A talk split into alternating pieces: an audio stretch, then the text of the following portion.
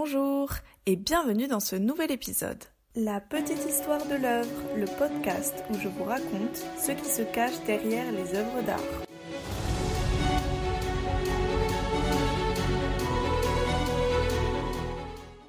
Aujourd'hui, nous allons parler de l'histoire qui se cache derrière l'œuvre Jean-Baptiste Bellé, député de Saint-Domingue à la Convention.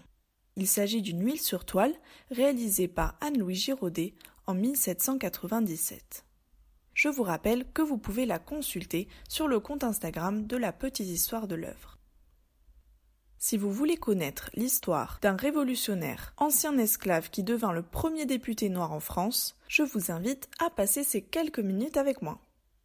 Cette histoire commence en 1794 six ans après le début de la Révolution française, qui renverse le pouvoir monarchique pour laisser place à une Assemblée nationale législative. Cela fait deux ans que la Première République a été fondée et qu'elle est gouvernée par la Convention nationale où siègent les députés élus au suffrage universel masculin, c'est-à-dire que seuls les hommes avaient le droit de vote. Cette convention est notamment chargée d'approuver une nouvelle constitution suite à la déchéance de Louis XVI. C'est donc en 1794 que Jean-Baptiste Bellé fait son entrée à la Convention. Il devient le premier député noir de l'histoire de France. Il est élu comme représentant du département nord de Saint-Domingue, qui correspond aujourd'hui à Haïti. À cette époque, l'île était une colonie française depuis 1697. Dès cette date, les Français ont pris possession des terres et ont réduit la population en esclavage pour l'obliger à travailler dans les plantations. L'économie de Saint-Domingue était basée sur le commerce de sucre et la traite négrière en important des esclaves du continent africain en plus de la population autochtone. Cette économie a fait de l'île la colonie française la plus riche, mais une richesse qui profitait seulement aux colons. Jean-Baptiste Bellé faisait partie de ces personnes qu'on a privées de liberté et qui ont été achetées et vendues comme de la marchandise. Bellé est né sur l'île de Gorée, au Sénégal, et fut acheté comme esclave avec sa mère lorsqu'il n'avait que deux ans.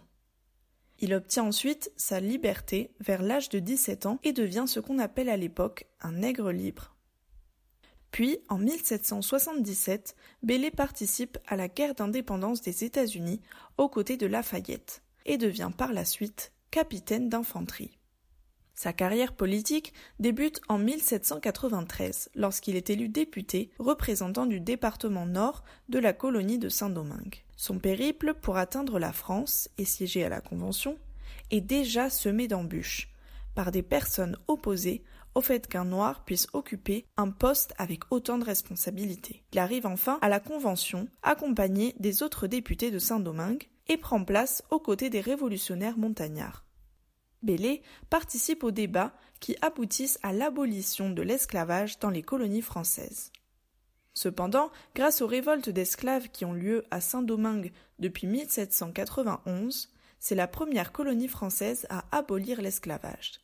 La libération des esclaves de l'île était déjà effective depuis plusieurs mois avant l'abolition générale décrétée par la Convention en 1794. Le député siège ensuite au Conseil des 500, puis regagne son île antillaise, où il est nommé commandant de la gendarmerie de Saint-Domingue. Mais le sort de Jean-Baptiste Bellé va connaître un tournant décisif lors de l'arrivée au pouvoir de Napoléon Bonaparte. En effet, en 1802, l'empereur prend la décision de rétablir l'esclavage dans les colonies. À Saint-Domingue, ce rétablissement va donner lieu à des affrontements sanglants qui aboutiront à l'indépendance de l'île qui devient Haïti.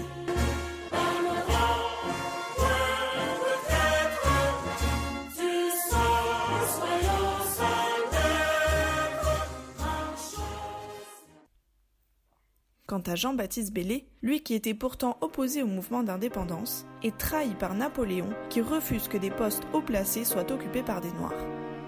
Il est donc suspendu de ses fonctions et emprisonné sur décision de Bonaparte. Il finit ses jours sur l'île bretonne de Belle-Île-sur-Mer et décède à l'hôpital militaire âgé d'environ 50 ans. Quant au peintre de cette œuvre, Anne-Louis Giraudet, il fut élève de Jacques-Louis David, dont vous pouvez écouter un précédent épisode intitulé La mort de Marat. Sa peinture se situe à la frontière entre le néoclassicisme et le romantisme.